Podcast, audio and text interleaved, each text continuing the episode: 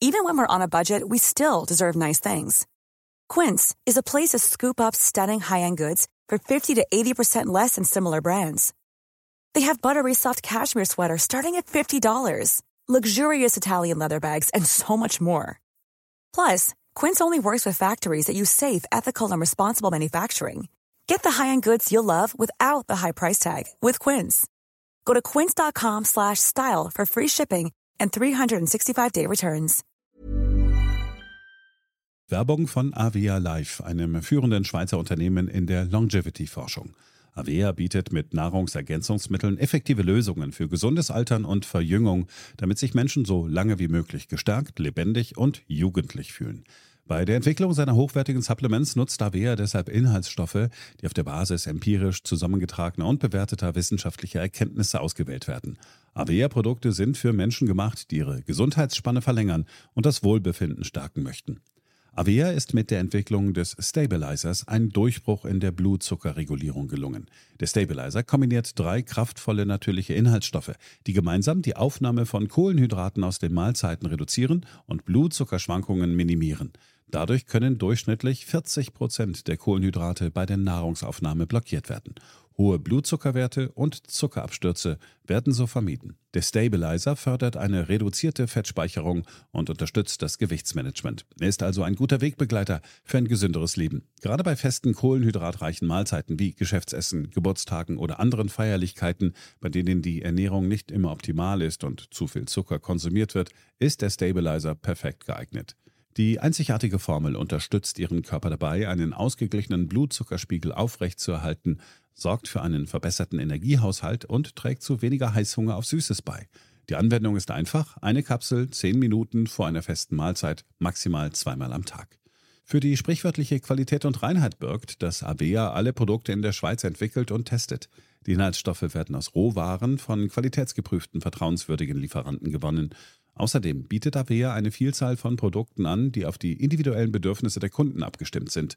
Dazu gehört auch ein DNA plus BioAge-Test, der den Kunden tiefe Einblicke in ihre genetische Verfassung ermöglicht.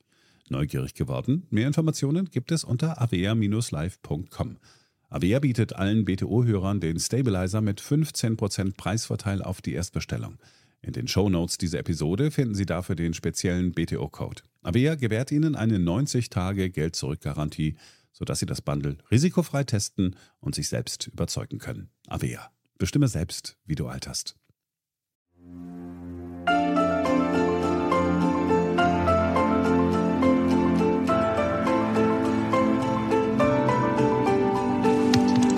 Hier ist BTO Beyond the Obvious 2.0 der Ökonomie-Podcast von Dr. Daniel Stelter.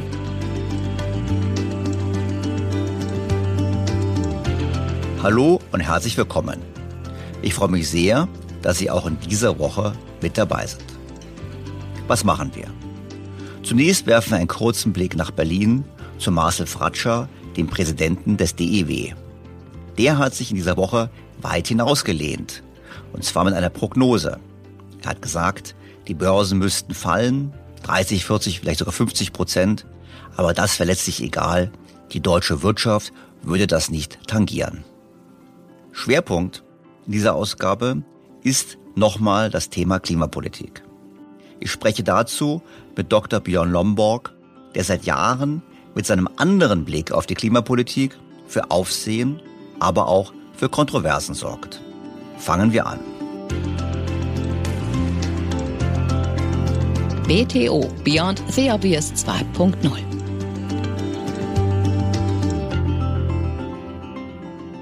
Bevor wir innerlich beginnen, ein kurzer technischer Hinweis. Die früheren Folgen meines Podcasts, konkret die Folgen 1 bis 68, sind seit kurzem nicht mehr verfügbar.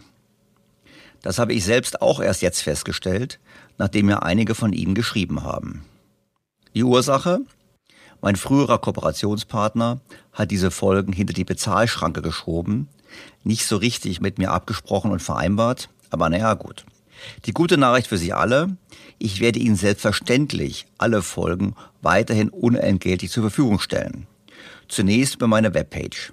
Das kann noch ein paar Tage dauern, aber das Team ist bereits dran, die entsprechenden Links zu setzen. Das heißt, in wenigen Tagen sollten alle Folgen wieder völlig problemlos für Sie über meine Webpage zu hören sein. Ob und wann sie wieder in die normalen Podcast-Kanäle eingespeist werden, kann ich Ihnen leider heute noch nicht sagen, aber auch das streben wir an.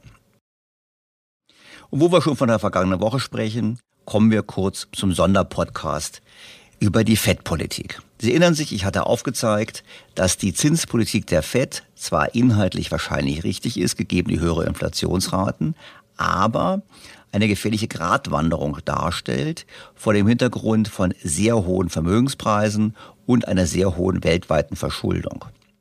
Das heißt, das Risiko ist gegeben, dass eine Verknappung der Liquidität zu entsprechenden Korrekturen an den Börsen führt und diese dann entsprechend auf Realwirtschaft ausstrahlen. Hörer machten mich nun darauf aufmerksam, dass diese Aussage, also diese Skepsis meinerseits bezüglich der realwirtschaftlichen Implikationen von Marcel Fratscher, dem Präsidenten des Deutschen Instituts für Wirtschaftsforschung, in Frage gestellt wird. Bei NTV äußerte sich einer der bekanntesten Ökonomen Deutschlands, nämlich wie folgt. Ich halte eine Korrektur an den Aktienmärkten eigentlich für eine, eine gute Sache. Das ist dringend notwendig. Aktienmärkte weltweit haben sich völlig losgekoppelt von der Realwirtschaft. Die haben einen Boom nach dem anderen jetzt in der Pandemie äh, von einem Boom zum nächsten gejagt. Also wir brauchen eine Korrektur der Aktienmärkte um 30, 40 Prozent. Das erwarte ich auch für die nächsten zwei Jahre und das ist auch gut so. Denn auch hier gilt, äh, wir brauchen eine Normalisierung und ähm, ähm, die Aktienmärkte sind davon galoppiert und mhm. deshalb sehe ich das relativ entspannt. Was ist nun davon zu halten? Zum einen haben wir die Frage nach der Möglichkeit eines deutlichen Einbruchs an den Börsen. Und die Antwort ist eindeutig. Ja, so ein Einbruch ist denkbar, vor allem in den USA. Genau das habe ich ja in meinem Sonderpodcast entsprechend dargelegt. Damit ist es nun wahrlich keine eigene Erkenntnis von Herrn Fratscher und er ist bisher ja auch nicht als Börsenexperte in Erscheinung getreten. Es gibt wirkliche Experten, die mahnen. Wie Nobelpreisträger Robert Schiller, den ich im Podcast zitiert hatte, aus der Neuen Zürcher Zeitung. Im Handelsblatt hat er diese Woche nochmals nachgelegt und von einem potenziellen Einbruch von bis zu 50 Prozent gesprochen.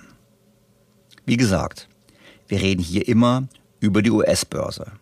In anderen Regionen, ich denke auch an Europa, haben wir längst nicht so luftige Bewertungen.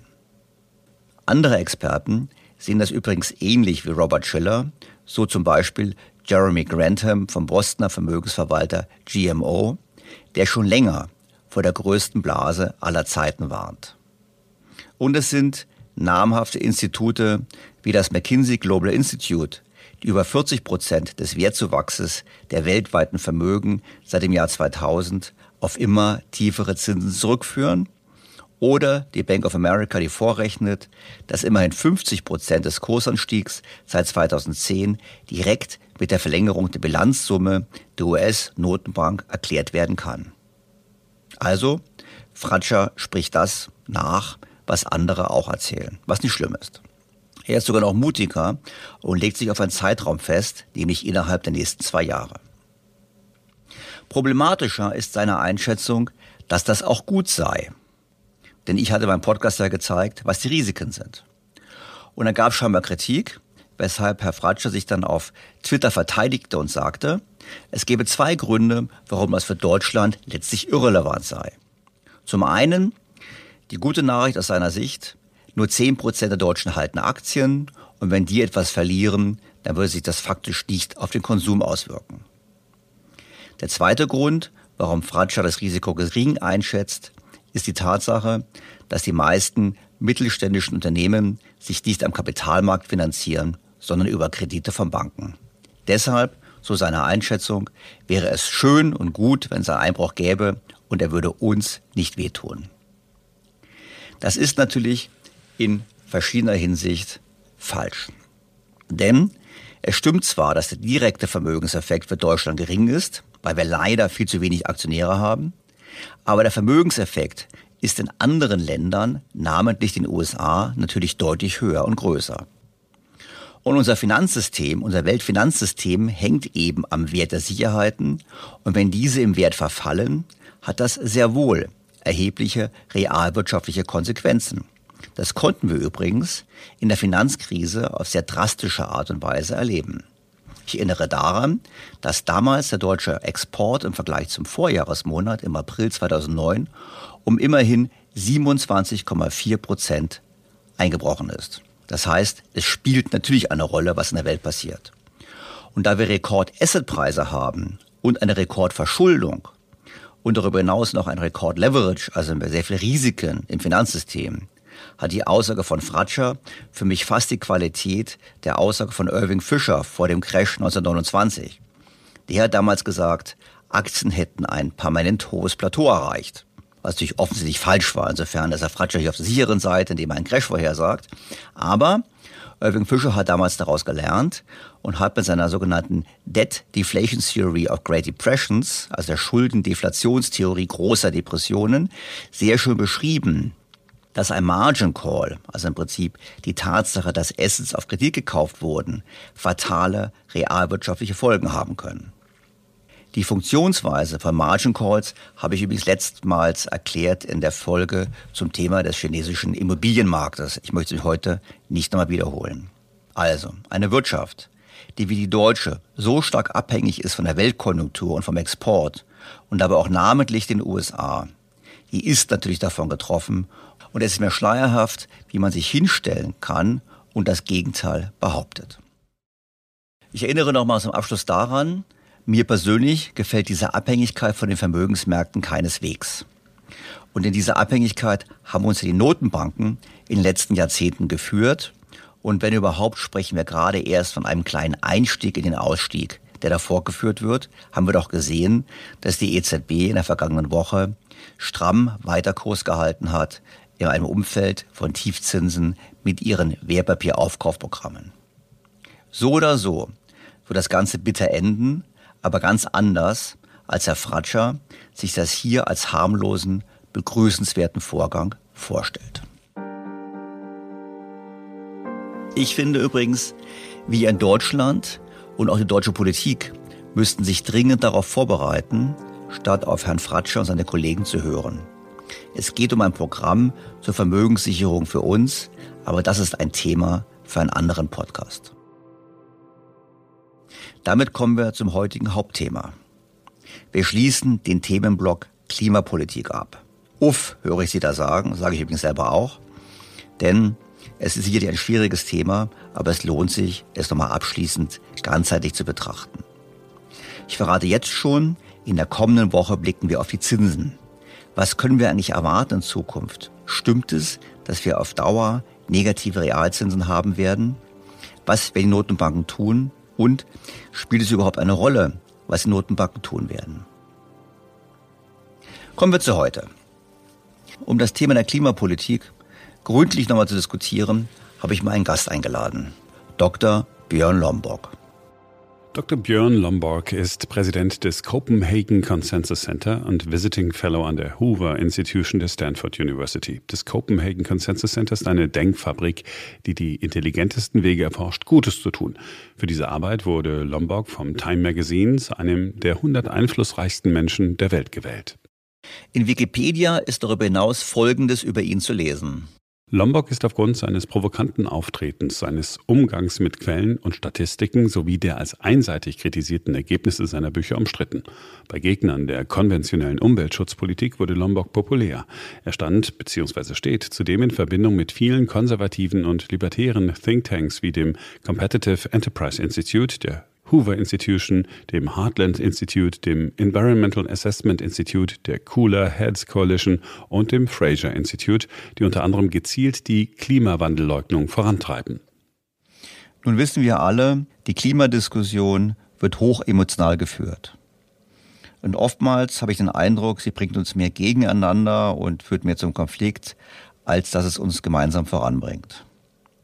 Und Herr Lomborg ist sicherlich auch deshalb hoch umstritten, weil man sich nicht nur an seinen Aussagen reibt, sondern auch daran reibt, mit wem er spricht und in welchem Umfeld er gesehen wird. Ich kann die Vergangenheit nicht bewerten, das möchte ich auch gar nicht, und ich kann auch überhaupt nicht beurteilen, inwiefern die einzelnen Vorwürfe und die Aussagen über ihn, wie wir sie bei Wikipedia gefunden haben, zutreffen oder nicht.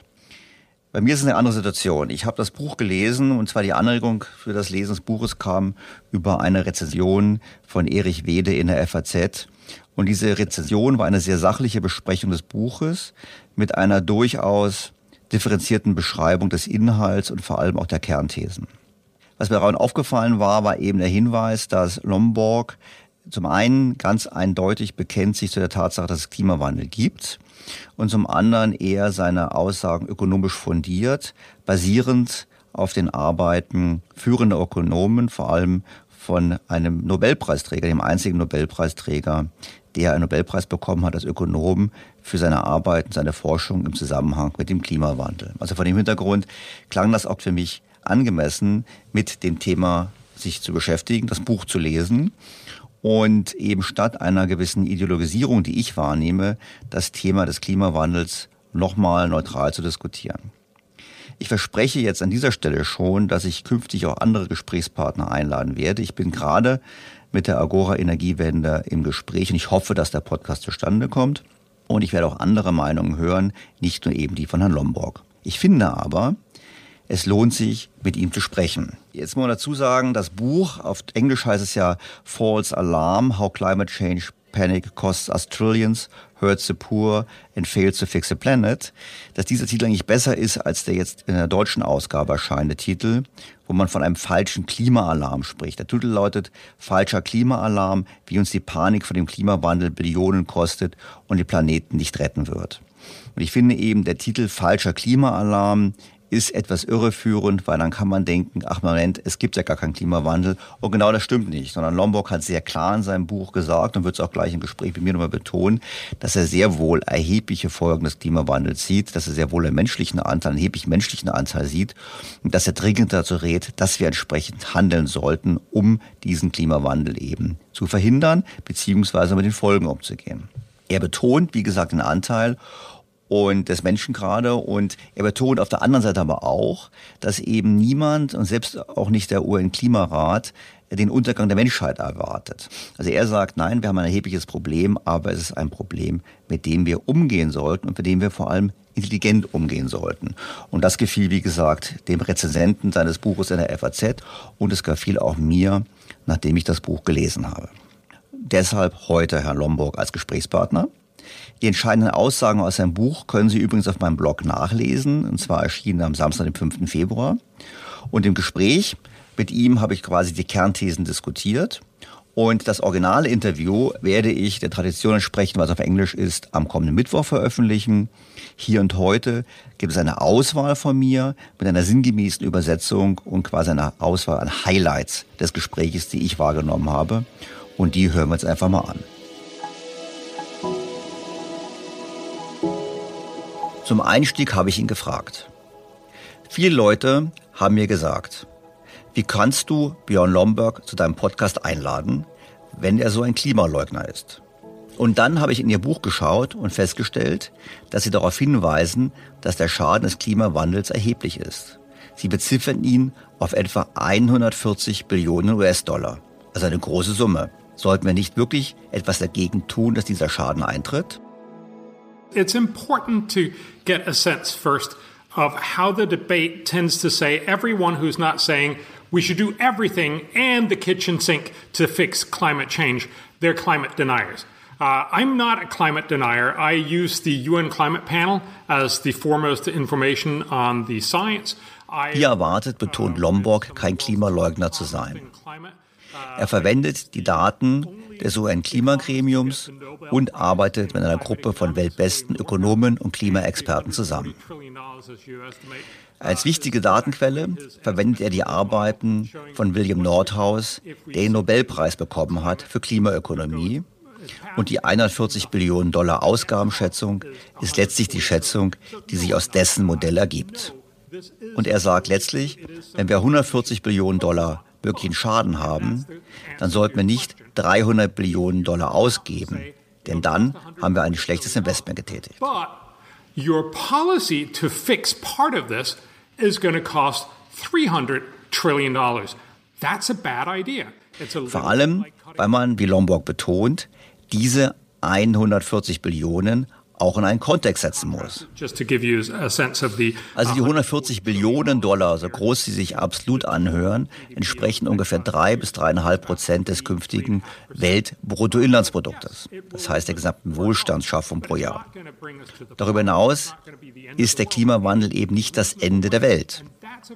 Und das ist natürlich der Grund, warum wir genau das Gespräch führen müssen, was wir führen, indem wir sagen, okay, es gibt echte Kosten des Klimawandels. Wie können wir diese Kosten reduzieren, ohne dass es noch mehr Menschen schlechter geht?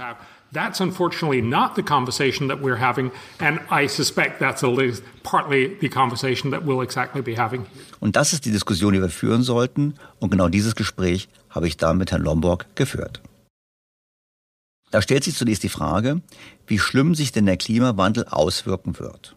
Gerade wenn man deutsche Fernsehdiskussionen verfolgt, bekommt man nicht selten den Eindruck, dass die Welt bald unbewohnbar wird. Yes, well, and, and if you read the UN climate panel, it doesn't sound like that at all. I mean, uh, uh, there, there's a lot of different things we need to delve into. Uh, but if we also wenn man die Arbeiten des UN-Klimaausschusses liest, dann klingt es überhaupt nicht danach, dass die Welt unbewohnbar wird. Wir haben uns angeschaut, was das bedeutet für extremes Wetter. Was ja oftmals gesagt wird, extremes Wetter ist die Folge der globalen Erwärmung. Aber das Wetter wird nur in Teilen extremer. Einige andere Bereiche werden weniger extrem. Nehmen wir ein Beispiel. Wir wissen, und das sagt auch das UN-Klimagremium, dass wir mehr Hitzewellen bekommen, weil die Temperaturen steigen. Und das wird wahrscheinlich auch mehr Hitzetote bedeuten. Das ist unzweifelhaft wahr. That matters because if you look at the estimates, there's an overwhelming evidence that shows many more people die from cold than from heat. Wir werden mit den steigenden Temperaturen weniger Kältewellen sehen. Und das bedeutet wahrscheinlich auch, dass weniger Menschen an Kälte sterben. Das ist wichtig, denn wenn man sich die Schätzungen ansieht, gibt es überwältigende Beweise dafür, dass viel mehr Menschen durch Kälte als durch Hitze sterben. Ähnlich differenziert ist seine Sicht auf ein anderes Problem, nämlich die Häufigkeit von heftigen Stürmen.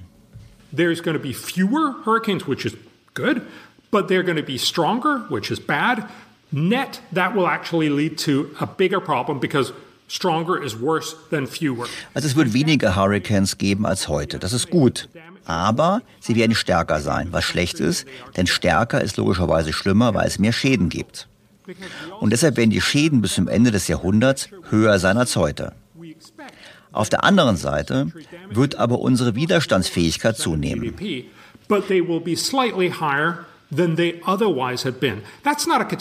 Deshalb gehen wir davon aus, dass die Schäden bis zum Ende des Jahrhunderts relativ zum Bruttoinlandsprodukt viel niedriger sein werden, aber sie werden etwas höher sein als ohne Klimawandel.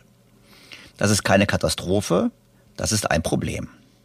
Er rechnet dann auch noch vor, dass der Klimawandel nicht zu großen Hungersnöten führen wird, weil wir die Möglichkeiten haben, uns anzupassen und der wesentliche Hebel für weniger Hunger die Beseitigung von Armut ist, auf die wir uns seiner Meinung nach konzentrieren sollten.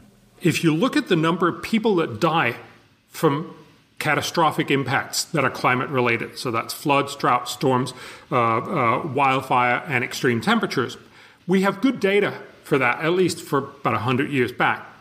Uh, in the 1920s, wir haben gute Daten, zumindest für etwa 100 Jahre zurück in die 1920er Jahre, über die Zahl der Menschen, die durch katastrophale Auswirkungen sterben, die klimabedingt sind. Also Überschwemmungen, Dürren, Stürme, Waldbrände und extreme Temperaturen. Last year, vor 100 Jahren starben etwa eine halbe Million Menschen an diesen Katastrophen. Letztes Jahr starben 6300 Menschen. Das sind also 99,3 Prozent weniger als jedes Jahr in den 1920er Jahren. Das hat nichts mit dem Klima zu tun, sondern damit, dass wir reicher sind und deshalb widerstandsfähiger. Dann habe ich ihn gefragt, wie glaubhaft denn diese Zahl von den 140 Billionen Dollar ist von Nordhaus, auf die er sich beruft. Schließlich geht schon der Schaden des A-Hochwassers in die Größenordnung von vielen Milliarden Euro. Es gibt eine Tendenz zu glauben, meint Lomborg, dass es ohne die globale Erwärmung keine Überschwemmungen auf der Welt gegeben hätte. Es hätte keine Hurricanes gegeben, es hätte keine Dürren gegeben, all das gäbe es nicht. Und das ist natürlich absolut falsch.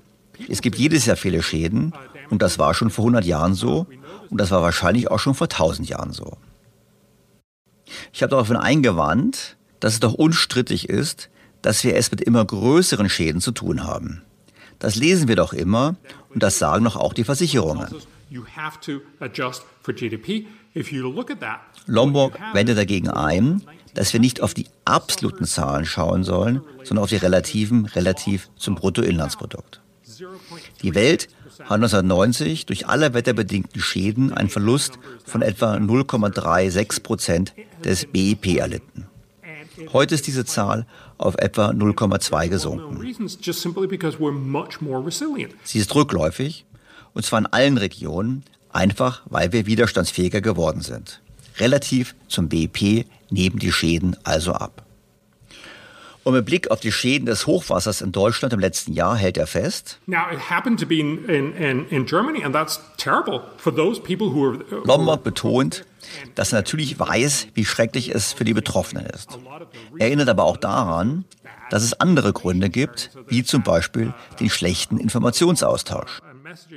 Die Bürger wurden nicht gewarnt, es gab also schlechte Alarm- und Nachrichtensysteme, es wurde nicht entsprechend vorgesorgt. Und natürlich ist es für die meisten Politiker da naheliegend, dem Klimawandel die Schuld zu geben, um vom eigenen Versagen abzulenken.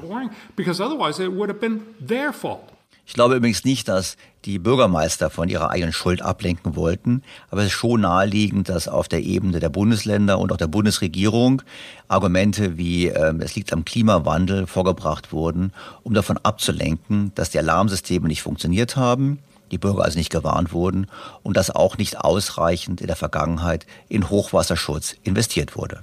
Übrigens hatten wir dazu auch einen Podcast.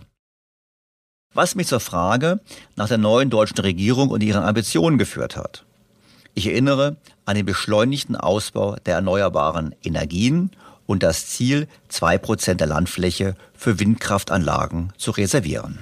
Lomborg lobt die Absicht, aber er hinterfragt die Wirtschaftlichkeit. Er sagt, ja, wir wollen CO2-Emissionen senken und das ist der richtige Weg. Das müssen wir unbedingt tun. Es lohnt sich darüber nachzudenken.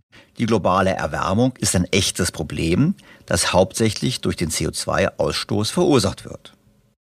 Germany very clearly wants to say, look, we want to cut carbon emissions. And that, you know, fundamentally, that's the right way to think about it. Global warming is a real Deshalb ist offensichtlich der richtige Weg der, diese CO2-Emissionen zu reduzieren. Und zweifellos, Sonne und Wind tragen dazu bei, zumindest teilweise. Also diesem grundlegenden Argument folgt er. Aber er stellt eine wichtige Frage. Is Germany doing something that will actually help the world more than the cost the German people will incur on themselves? That's an interesting question. I think the answer is no.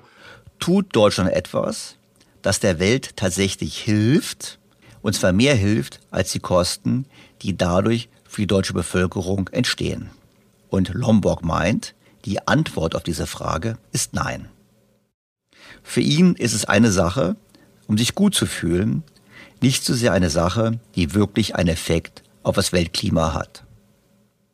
Dann habe ich ihm entgegengehalten und gesagt, na ja, wir wollen doch eigentlich ein Vorbild für die Welt sein. Wir wollen doch, dass uns dann alle auf unserem Weg folgen. So in some sense,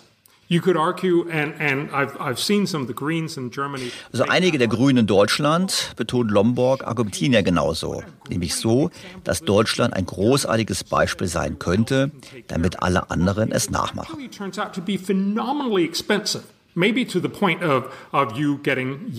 Lomborg wendet aber ein, dass, wenn es so richtig teuer wird, dass es dann auch in Deutschland Gelbwesten-Proteste geben würde, wie in Frankreich und das wäre sicherlich kein gutes Beispiel. That's not something you're going to show to the average poor Indian and say, see, don't you want to replicate this? Und wenn wir in Deutschland Hunderte von Milliarden oder möglicherweise eine Billion Euro für eine sehr ineffektive Klimapolitik ausgeben, dann ist das nichts, mit dem man dem durchschnittlichen Inder sagen kann, wollt ihr das nicht nachmachen? Die werden dann sagen, nein, das machen wir nicht. That would reduce temperatures by the end of the century by 0.14 degrees centigrade. So, you wouldn't be able to tell the difference.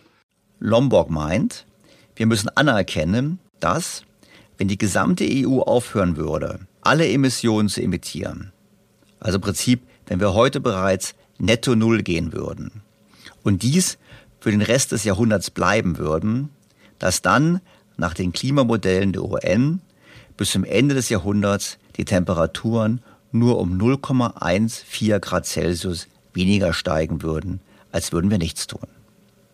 Lombok meint also, wir werden durch diese Maßnahmen am Ende keinen Unterschied feststellen können.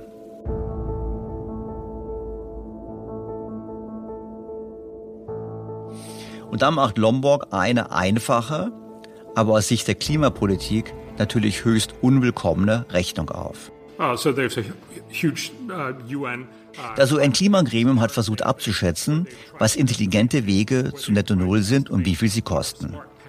Und diese Kosten wurden dann in Prozent verlorenem Wachstum der Wirtschaft, also verlorenem BIP-Wachstum, gemessen. Das ist im Prinzip das, was wir in den Jahren 2050 bis 2100 an Wohlstandszuwächsen verlieren.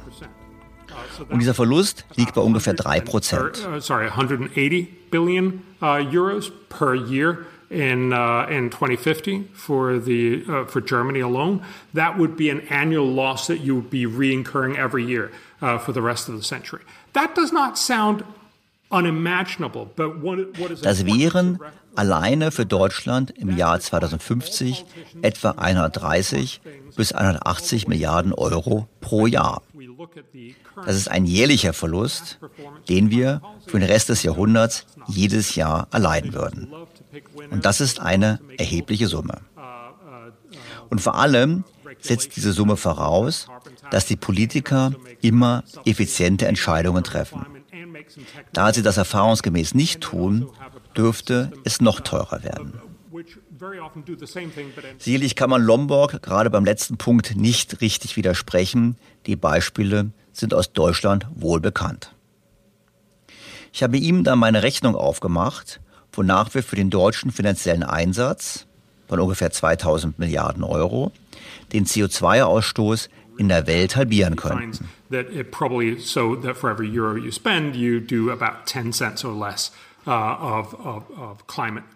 Also Rechnungen zeigen, dass wir für jeden Euro, den wir für Klimapolitik in Europa ausgeben, ungefähr 10 Cent an Klimaschäden verhindern. Es ist also eine, eine Investition mit einer sehr negativen Rendite.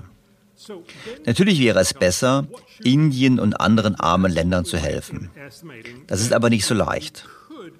Indien hat zum Beispiel gesagt, dass es eine Billion Dollar will, um bis 2030 mit der Reduzierung seiner CO2-Emissionen zu beginnen. Und Lombok glaubt nicht daran, dass es jemals passieren wird. Es würde niemals möglich sein, US-Wähler oder deutsche Wähler davon zu überzeugen, 100 Milliarden Euro nach Indien zu überweisen. US voters or German voters, I think, to say, sure, here's a hundred billion dollars from the German taxpayer to you guys. Ich fürchte, damit dürfte er recht haben, denn es wäre zwar ökonomisch rational, doch schwer zu vermitteln. Lombok betont dann, wie wichtig es aus seiner Sicht ist, die Armut zu bekämpfen, wenn man es mit dem Klima ernst meint. If you remain poor, you're likely to do a lot more climate and environmental damage in the long run. We know that poverty is the biggest polluter in the world, uh, both you know very directly because you heat your home with uh, dirty fuels like uh, dung and cardboard or whatever you can get your hand on to cook and keep warm, uh, but also because if you're poor, you will cut down rainforest to, you know, just grow some food for your hungry kids. Whereas if you're rich, you'll move to the city and you'll be well off and you'll buy uh, grain on the world market that's produced efficiently at the pla place where. So Lombok betont halt, dass die Erfahrung zeigt, dass der, der arm bleibt, auf lange Sicht der Umwelt deutlich mehr schadet, als wenn man nicht arm bleibt. Und wir wissen, dass Armut der größte Umweltverschmutzer der Welt ist. Direkt weil die Menschen ihr Haus mit schmutzigen Brennstoffen wie Mist und Pappe oder was auch immer heizen und auch indirekt, weil wenn sie arm sind, Regenwälder abgeholzt werden, einfach um etwas zu essen anzubauen für ihre hungrigen Kinder. Konsequenterweise ist Lombok mit Blick auf die Elektromobilität dennoch skeptisch. And when you subsidize them, and everybody does that, and the German government, I believe it's 12,500 euros now, um, are basically subsidizing them so that, that every ton of CO2 costs 10 times or maybe 20 times as much as what we could have bought the offsets for. So essentially, we're only cutting one ton for the amount of money that we could have cut 20 tons. That's just ja, wir müssten es eigentlich ehrlich machen, wenn ich ihm so zuhöre, weil er sagt, letztlich ist es eine Lösung für die Reichen. Natürlich macht es unstrittig Spaß, mit einem Tesla oder einem anderen Elektroauto zu fahren, aber die Subventionen sind erheblich. Jede Tonne CO2, die so eingespart wird, kostet zehnmal oder vielleicht zwanzigmal so viel, wie wir auf anderem Wege CO2 einsparen könnten. Wir sparen also nur eine Tonne für den Geldbetrag, für den wir auf anderem Weg 20 Tonnen hätten einsparen können. Er findet das einfach nur albern. Doch was sollten wir denn dann tun, um dem Klima zu helfen? Lombok betont, dass es sicherlich richtig ist, einen CO2-Preis festzulegen. Das aber genügt nicht. Er glaubt, wir können das nur lösen wie alle anderen großen Probleme der Welt.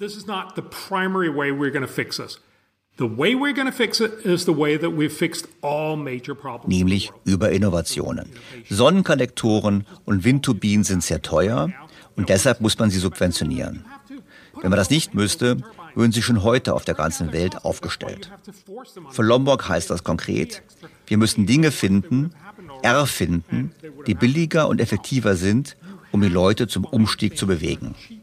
Er bringt es so auf den Punkt. Let me give you two examples. If we could innovate the price of one green energy source down below fossil fuels, everyone would switch. Not just rich, well meaning Germans, but everybody else, also China, India, everybody else. So the whole point here is to say, sure, there, there's some other smart things we can do and tinker in the margin, but fundamentally, we're only going to solve global warming if we dramatically ramp up investment in research and development into green energy.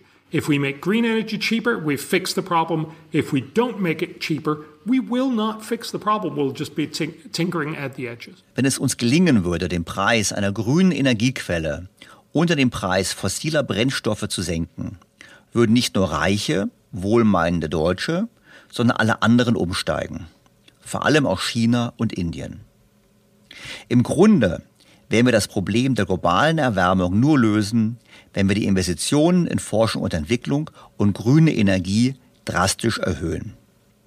Wenn wir grüne Energie billiger machen, beheben wir das Problem. Und wenn wir sie nicht billiger machen, werden wir das Problem nicht beheben. Aber wir hören doch schon heute immer, dass die erneuerbaren Energien so günstig sind, habe ich ihn gefragt. Lombok erinnert daran, dass die Menschen Strom rund um die Uhr wollen. Und deshalb braucht man immer zwei Energiesysteme. Zum einen das System der erneuerbaren Energien und zum anderen ein Backup, für den Zeitpunkt, wo Wind und Sonne nicht verfügbar sind.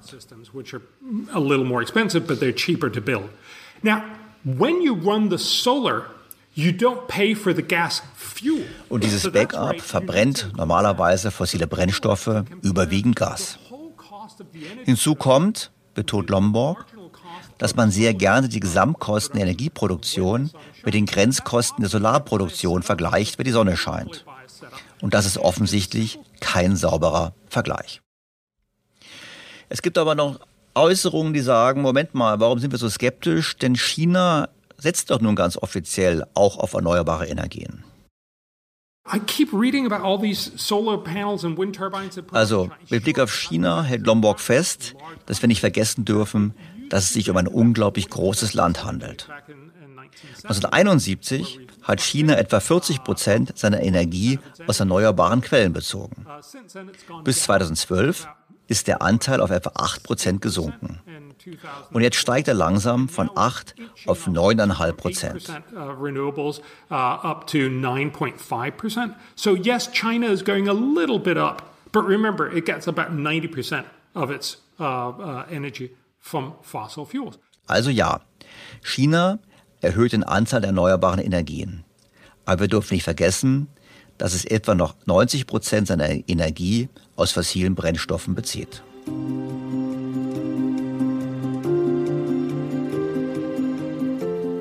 Und Lombok fasst dann nochmal generell die Herausforderungen der erneuerbaren Energien zusammen. Sure, you can put in all the solar and wind you want, but you still have to keep all the fossil fuel ready to run when the wind is not blowing, the sun is not shining. And remember, this is not something that happens rarely. In Germany, every year, there's at least five days on end where the wind almost doesn't blow. Uh, every 10 years it's about eight. Natürlich können wir so viel Wind und Sonne einsetzen, wie wir wollen, aber wir müssen immer noch fossile Kraftwerke als Backup betriebsbereit halten.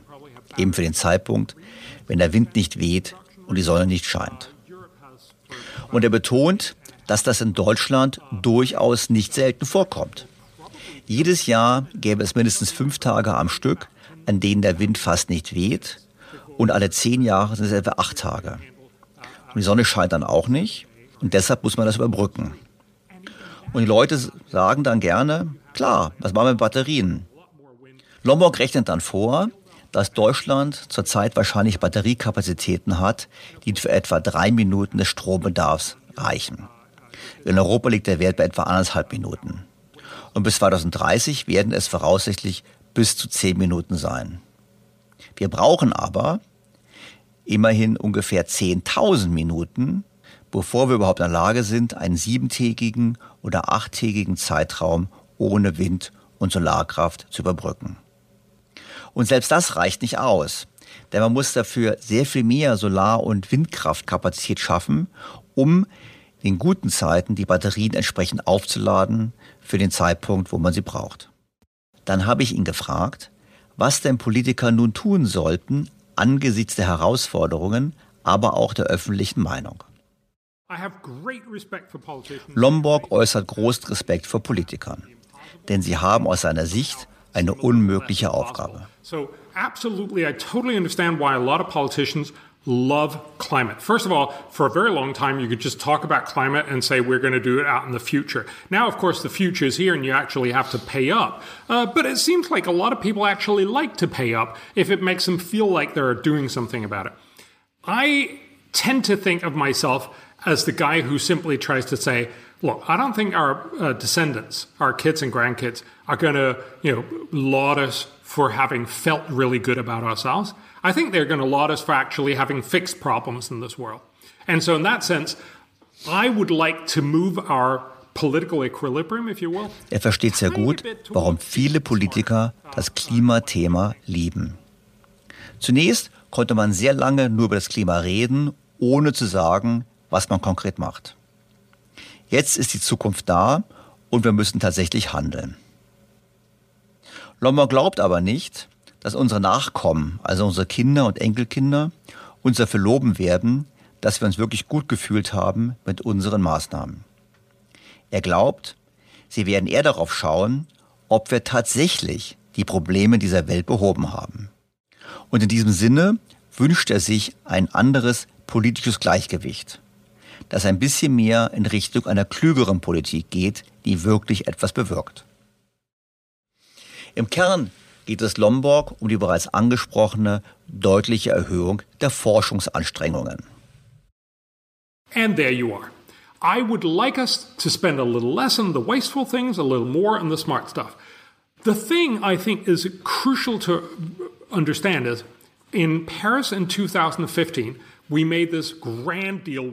am Rande der Pariser Klimakonferenz haben Obama und Merkel und viele andere Führer der Welt versprochen, ihre Ausgaben für Forschung und Entwicklung von grünen Energien zu verdoppeln. Aber das ist natürlich nicht sehr sexy. Es ist nicht etwas, mit dem man große mediale Aufmerksamkeit bekommt. Und deshalb hat auch niemand geliefert.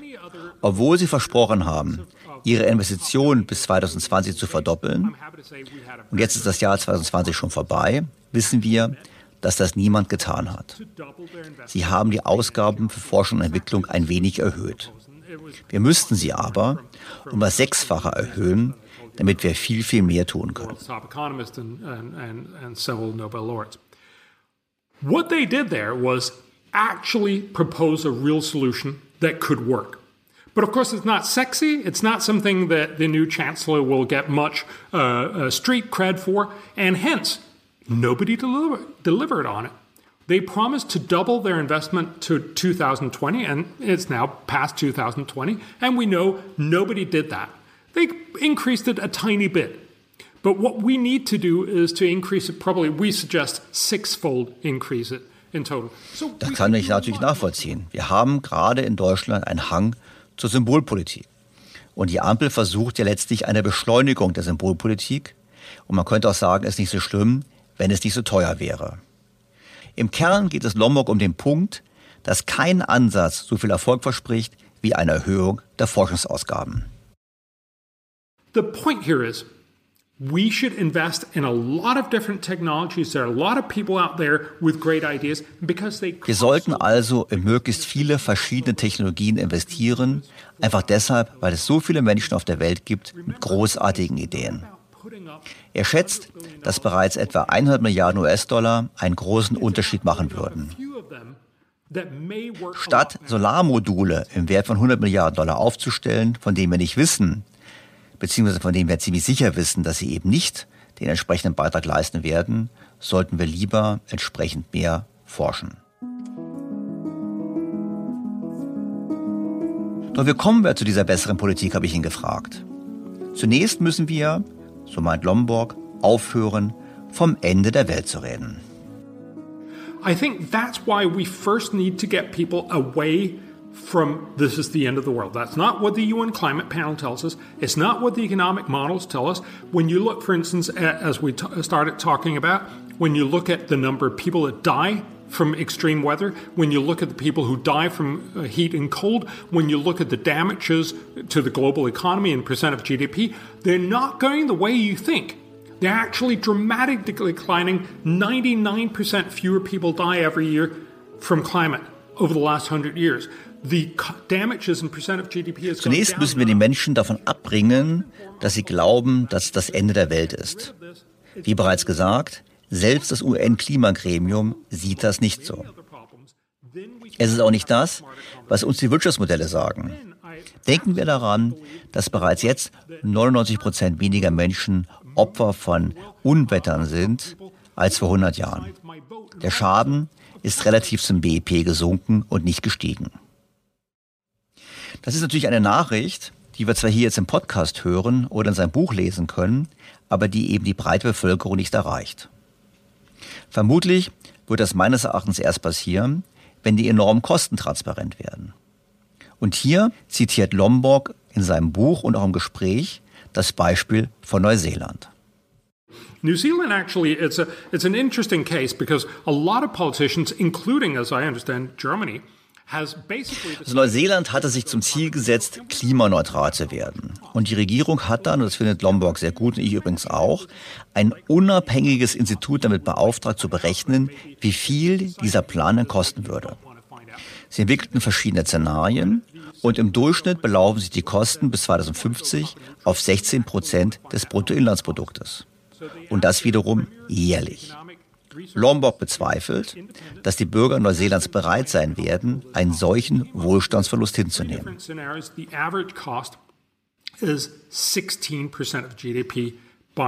Uh, Wo wir beim Thema sind, habe ich ihn gefragt, wer denn aus seiner Sicht die Verlierer unserer Art der Klimapolitik sind.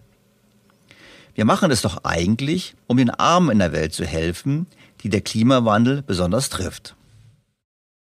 Now, a lot of people love to point out that global warming hurts the poor, and that's absolutely true because remember, if you're poor, everything hurts you more. But what we have to be very clear about is that global warming policies also hurt the poor the most. And I'm actually going to answer the question in two different ways because also Viele Menschen lieben es darauf hinzuweisen, dass die globale Erwärmung den Armen schadet. Und das ist, so Lomborg, absolut wahr. Denn wenn man arm ist, tut einem alles sehr weh. Wir müssen uns aber darüber im Klaren sein, dass die Klimapolitik auch den Armen am meisten schadet. Es tut den Armen in Deutschland weh, weil für reiche Leute die höheren Energiepreise keine Rolle spielen und die Reichen es sich leisten können, selbst wenn die Kosten verdoppelt sind, immer noch so viel auszugeben wie bisher, während die Armen sparen müssen.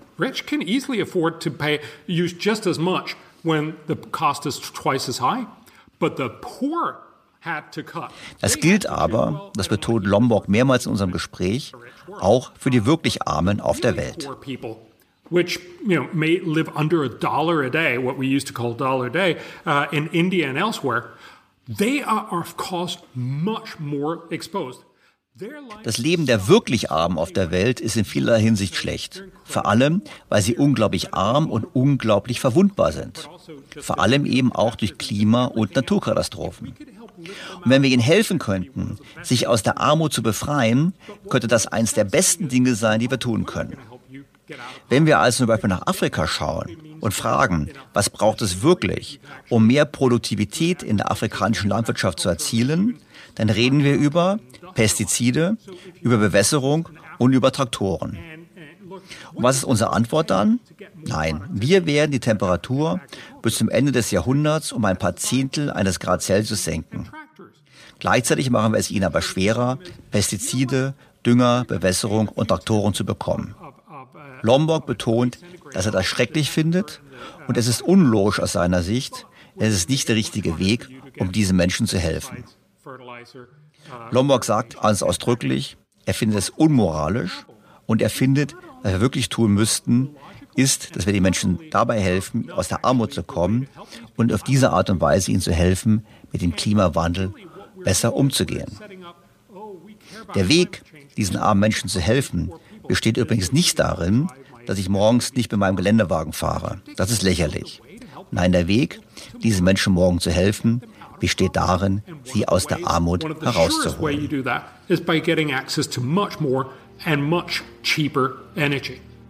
Das Ganze führt mich zu Fazit. it's about all of us feeling emotionally being invested in this, feeling like we really matter, that this is an important thing that I have really helped, uh, you know, change the course of global warming, which of course I haven't, but I've, I've certainly helped waste a lot of trillions of, of, of euros. Wir alle haben dieses Gefühl, als wären wir wirklich wichtig. Als hätten wir wirklich geholfen, den Kurs der globalen Erwärmung zu ändern. Was wir aber natürlich nicht getan haben. Aber wir haben dazu beigetragen, viele Billionen Euro zu verschwenden. In diesem Sinne werden wir es also nie richtig hinbekommen. Ich denke, also Lombok denkt, es ist nicht das Ende der Welt. Es ist ein Problem. Es ist eigentlich eines von vielen, vielen Problemen, die wir in diesem Jahrhundert lösen müssen. Und die Art und Weise, wie wir das jetzt angehen, wird viel Geld kosten und fast nichts nutzen. Sollten wir das nicht schlauer machen? Sollten wir nicht vielleicht weniger Geld ausgeben, aber viel effektiver? Anstatt also als die Generation bekannt zu sein, die sich sehr um das Klima gesorgt hat und sich sehr tugendhaft fühlte, würden wir so tatsächlich zu der Generation, die es in Ordnung brachte. Being known as the generation who cared a lot about climate and felt very, very virtuous, that we actually became the guys who fixed it.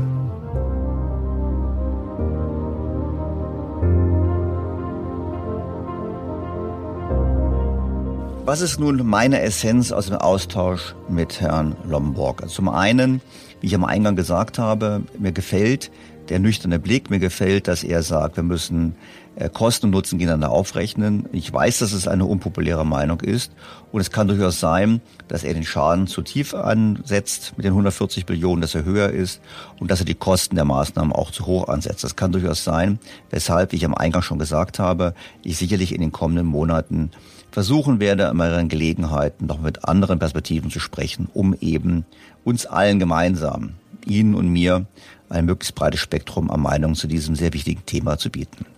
Konkret, was für mich entscheidend war nochmal, war neben dem Thema eben Kosten- und Wirtschaftlichkeitsrechnung, war für mich entscheidend eigentlich die Frage, was ist die Schlussfolgerung? Und die Schlussfolgerung ist zum einen, wir sollten alles tun, um den Armen in der Welt zu helfen, wohlhabender zu werden, damit sie entsprechend besser mit den Folgen des Klimawandels umgehen können. Und die andere entscheidende Schlussfolgerung war, dass man gesagt hat, oder dass er gesagt hat, wir sollten dringend viel mehr in Forschung und Entwicklung investieren.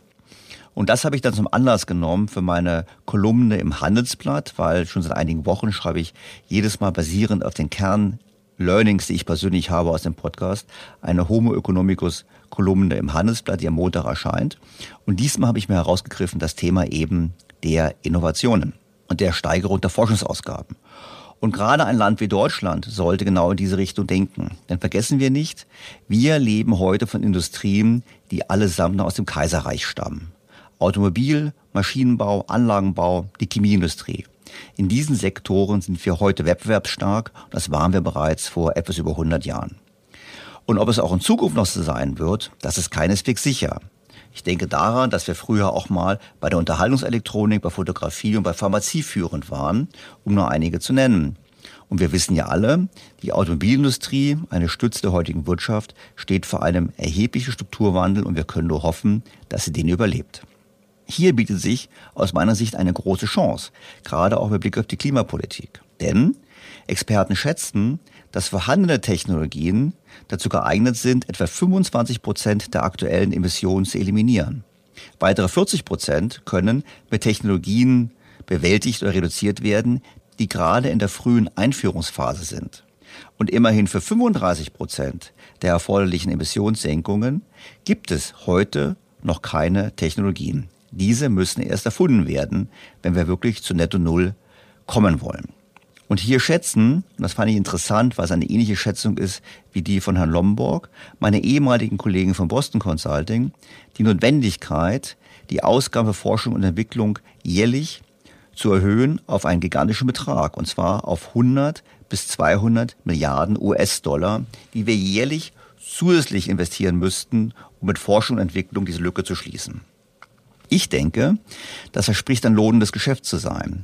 Und deshalb wäre meine Hoffnung, dass wir in Deutschland mehr darüber nachdenken, wie wir eigentlich den weltweiten Anteil an Emissionen um 20 Prozent oder mehr senken könnten, statt nur auf unseren eigenen zweiprozentigen Anteil zu fokussieren.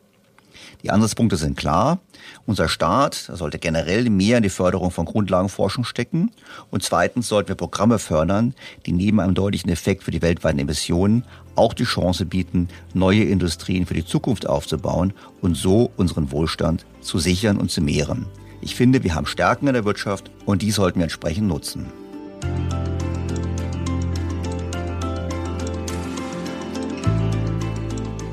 Bleibt mir, Ihnen sehr herzlich fürs Zuhören zu danken. Die Originalversion des Gespräches zur Erinnerung wird am kommenden Mittwoch wie immer erscheinen. Und ich verbleibe mit dem Hinweis auf den kommenden Sonntag. Am kommenden Sonntag sprechen wir nämlich über ein ganz wichtiges Thema. Wir sprechen über Inflation und Zinsen. Außer es kommt was Wichtiges dazwischen, das hoffen wir mal nicht. In diesem Sinne, ich freue mich auf ein Wiederhören am kommenden Sonntag. Ihr Daniel Stelter. BTO Beyond the Obvious 2.0.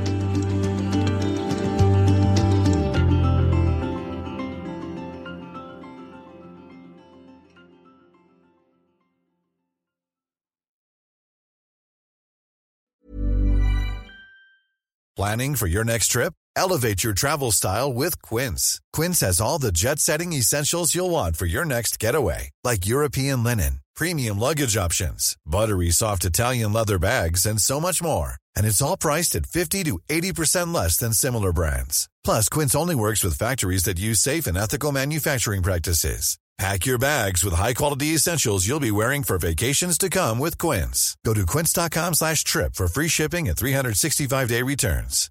Was ist noch besser als ein guter Plan? Die Möglichkeit, ihn zu ändern. Mit integrierter KI bietet Workday kontinuierliche Innovationen, die Ihnen helfen, agil zu bleiben, egal was passiert. Workday, the finance and HR system for a changing world.